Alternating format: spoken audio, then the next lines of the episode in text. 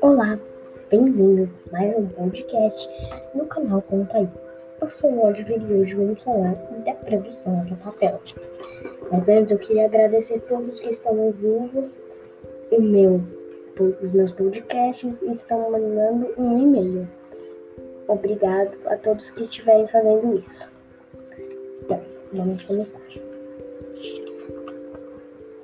Todo papel vem do eucalipto, uma árvore australiana que se deu super bem no Brasil. Ela tem uma fibra muito boa para fazer papel e a árvore cresce em seis anos. É importante lembrar que o papel não é feito de madeira que vem de uma floresta natural, uma plantação que se fosse, que se fosse uma plantação de cana ou feijão. O eucalipto chega na fábrica nessas, nessas três toras de 60 centímetros. Elas passam por uma máquina que vai medir o tamanho e o peso de cada tora. Depois ela vai ser lavada e tirar para tirar qualquer outro tipo de sujeira e passa por um detector de metais.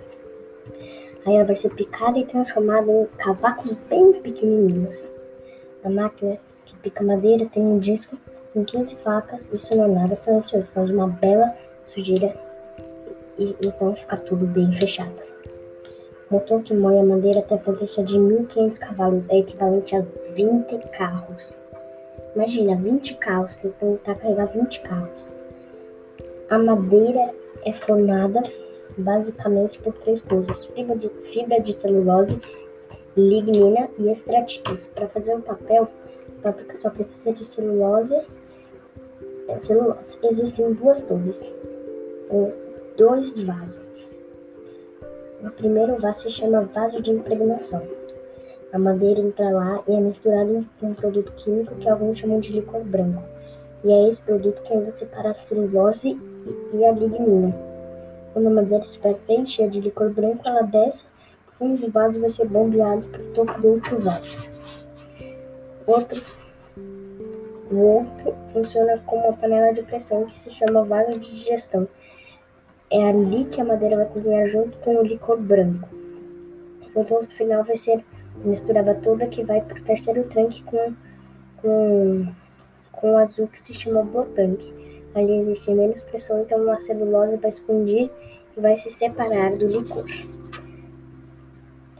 da lignina. A celulose que sobra desse processo precisa de um tratamento químico para ficar branca.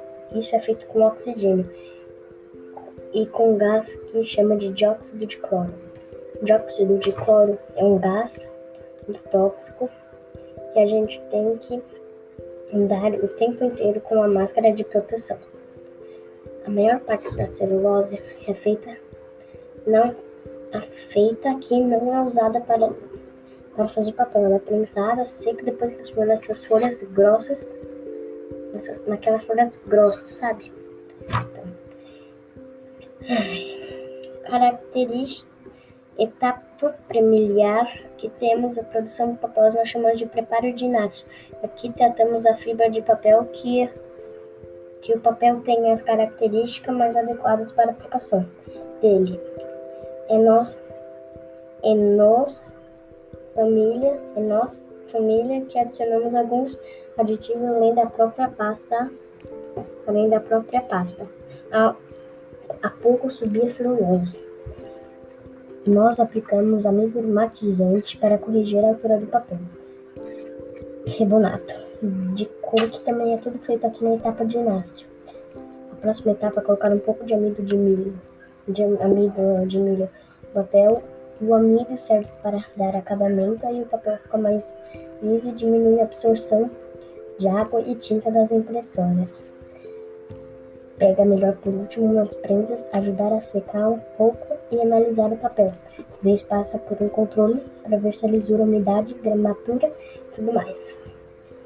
Por último, nós temos o mais conhecido papel sulfite, bem embalado depois dado às papelarias de outras lojas.